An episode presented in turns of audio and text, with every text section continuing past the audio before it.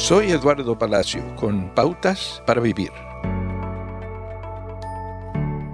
La vida de Jesucristo fue radical y su época y continúa siendo radical en la actualidad.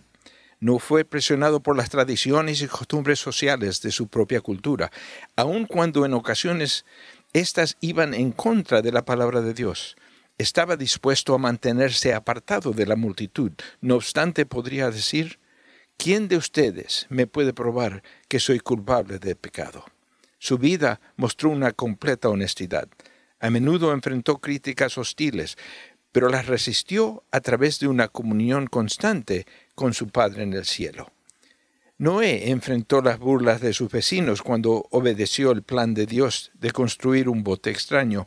Muchos de los profetas en el Antiguo Testamento fueron inusuales, a menudo debido a su obediencia a las solicitudes inusuales de Dios. Sus vidas fueron amenazadas porque exhortaron a las personas a volver sus corazones a Dios. Dios todavía usa a algunos de sus hijos para desafiar a otros. La reacción violenta contra aquellos que Dios ha designado es a menudo dolorosa y alienante. Pablo escribió, Si yo buscara agradar a otros, no sería siervo de Cristo. Si Dios le ha dotado para desafiar a la gente, anímese y permanezca en constante oración y estudio de la palabra para que no sea culpable de pecado en su difícil tarea.